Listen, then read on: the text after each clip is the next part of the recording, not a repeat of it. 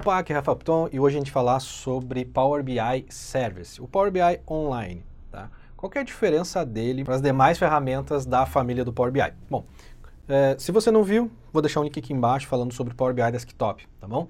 Ele é uma, uma ferramenta que a gente instala é, na máquina, né? instala no PC. E ali a gente cria relatórios, as visualizações, faz o ETL e tudo mais. A partir desse momento a gente publica esse arquivo no Power BI Service, no online, ou seja, a gente publica na web. E a partir dali a gente pode criar é, outros relatórios, é, enfim, criar, mudar aquele relatório que a gente já publicou e fazer é, a colaboração, né? compartilhar com, com, com colegas de trabalho, criar novas é, visualizações, enfim. Só que também tem algumas outras coisas dentro do Power BI é, Service que não tem no Power BI Desktop. Por exemplo, a conexão é, online de aplicativos. Então, por exemplo, no Google Analytics e tal. O Power BI Desktop, por exemplo, conecta no Google Analytics, mas só como uma fonte de dados. É uma fonte de dados, vai lá, conecta. Agora, tu escolhe o que você quer extrair e, e constrói seus relatórios, seus dashboards. No Power BI é, Service, é, você conecta, por exemplo, no Google Analytics e ele já traz para você um dashboard, relatórios já pré é, vamos dizer assim, pré-customizado com seus próprios dados. Então, para hoje, que se você não tem nada, por exemplo, de Google Analytics, de análise do Google Analytics, você só conecta aqui o Power BI Service e já sai funcionando. Tá bom? Então essa é uma das, das diferenças, ok? Também em relação a preço, ambos são gratuitos, tá? É, o Power BI Service tem a versão é, gratuita também, ok? E também tem a versão é, paga, que é o Power BI Pro, ok? É a versão paga. E não é tão, tão caro assim, é bem, na verdade é bem barato comparado com soluções de BI.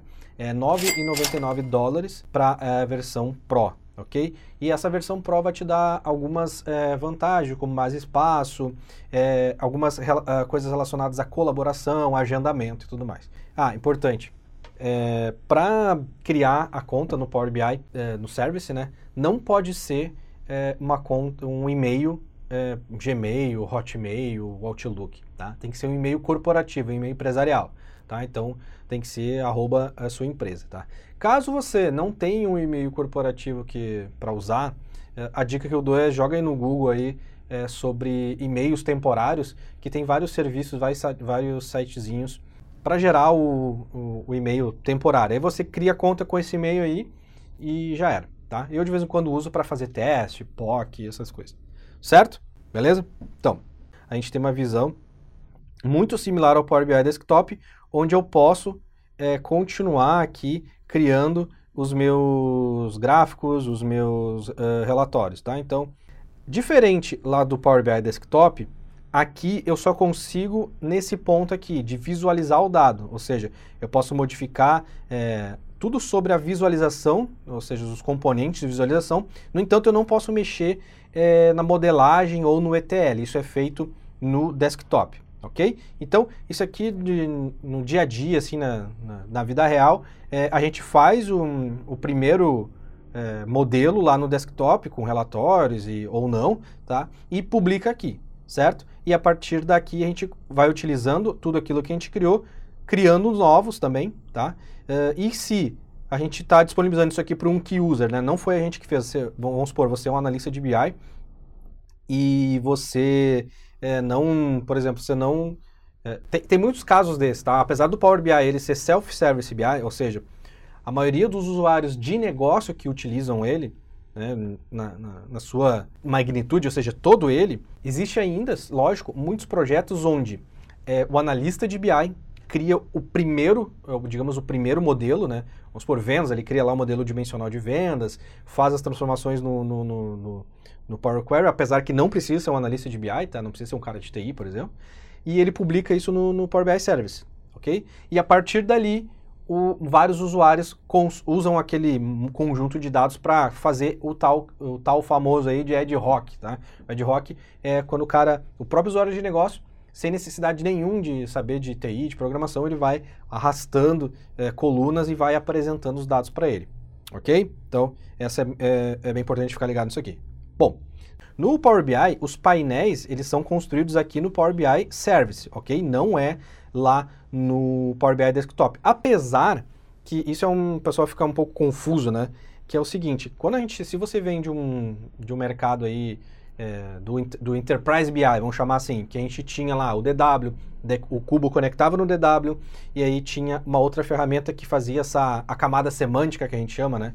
Que fazia o relacionamento, o, modelo de negócio e a partir dali você criava suas análises e depois das suas análises você juntava tudo num dashboard e esse é era o resultado final do produto.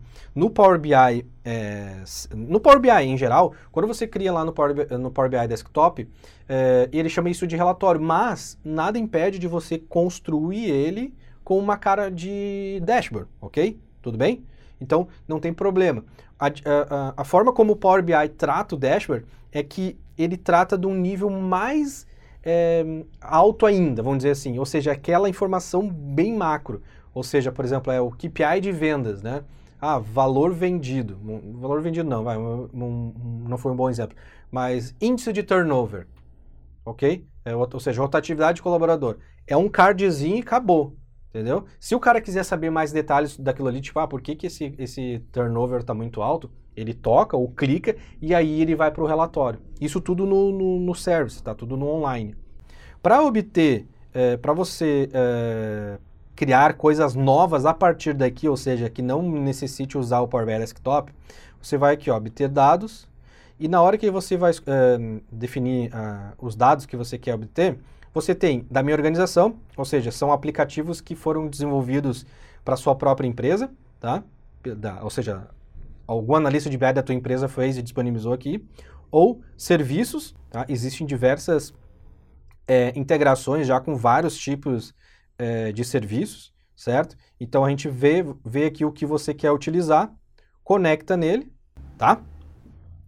A outra forma que a gente tem é através de arquivos, certo? Então eu posso pegar um Excel, um XLS, alguma coisa assim, na sua máquina, é, no seu OneDrive de negócio, OneDrive pessoal, SharePoint e nos bancos de dados é, Azure, do SQL, é, e no database do, lá da, da, do Azure, que é o Data Warehouse, tá? Se você tem aí um Data Warehouse lá no Azure. Ou o Analysis Servers, ok? Ah, Piton, mas eu queria conectar num Oracle, eu queria conectar num, num, num S-Base, não dá? Dá, dá sim, tá? É importante você entender que no Power BI Desktop existe uma lista, uma infinidade de opções para você conectar lá no desktop fazer o que você tem que fazer e publicar aqui, certo? Aqui, assim, de nativo, você vem e pode conectar nesses quatro aqui, tá certo?